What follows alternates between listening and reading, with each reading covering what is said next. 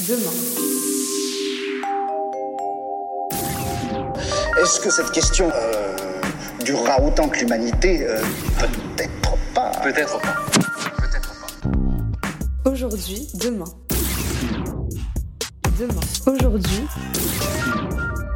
Par Johan Jekyll.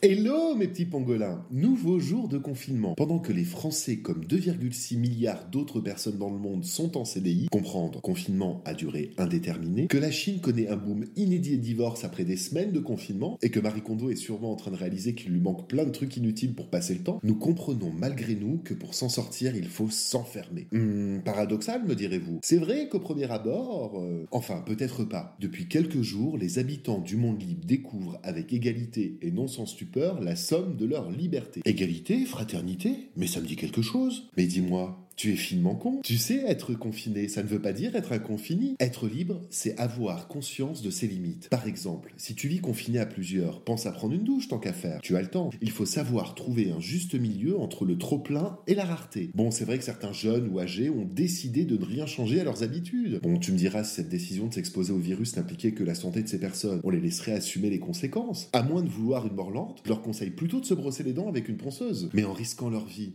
ils mettent celle des autres en danger. Interdire ou restreindre certaines libertés individuelles pour le collectif, c'est ce qu'on appelle la fraternité. Tu sais, la fraternité, c'est le fait de ne pas acheter 12 kilos de bouffe chaque jour alors que tu vis seul et que tu n'es pas le seul à devoir manger. La fraternité, c'est aussi la solidarité dont font preuve les soignants et les non-soignants qui travaillent chaque jour pour garantir ta survie, ton confort et pour que tu puisses te divertir. Bon alors attention, certes, on est tous emprisonnés, mais on n'est pas non plus dans des conditions carcérales. Nous sommes en liberté conditionnée. Oui, car au cas où tu ne l'aurais pas remarqué, tu es juste en liberté conditionnée, c'est-à-dire que tes comportements sont déterminé par des influences externes. Hier, tu étais conditionné par la consommation et aujourd'hui, tu es conditionné par les conséquences de la consommation. Bon, allez, sur ce, je vous laisse, je retourne à mon confinement et surtout, n'oublie pas, reste chez toi et si tu as aimé, n'oublie pas non plus de t'abonner de partager.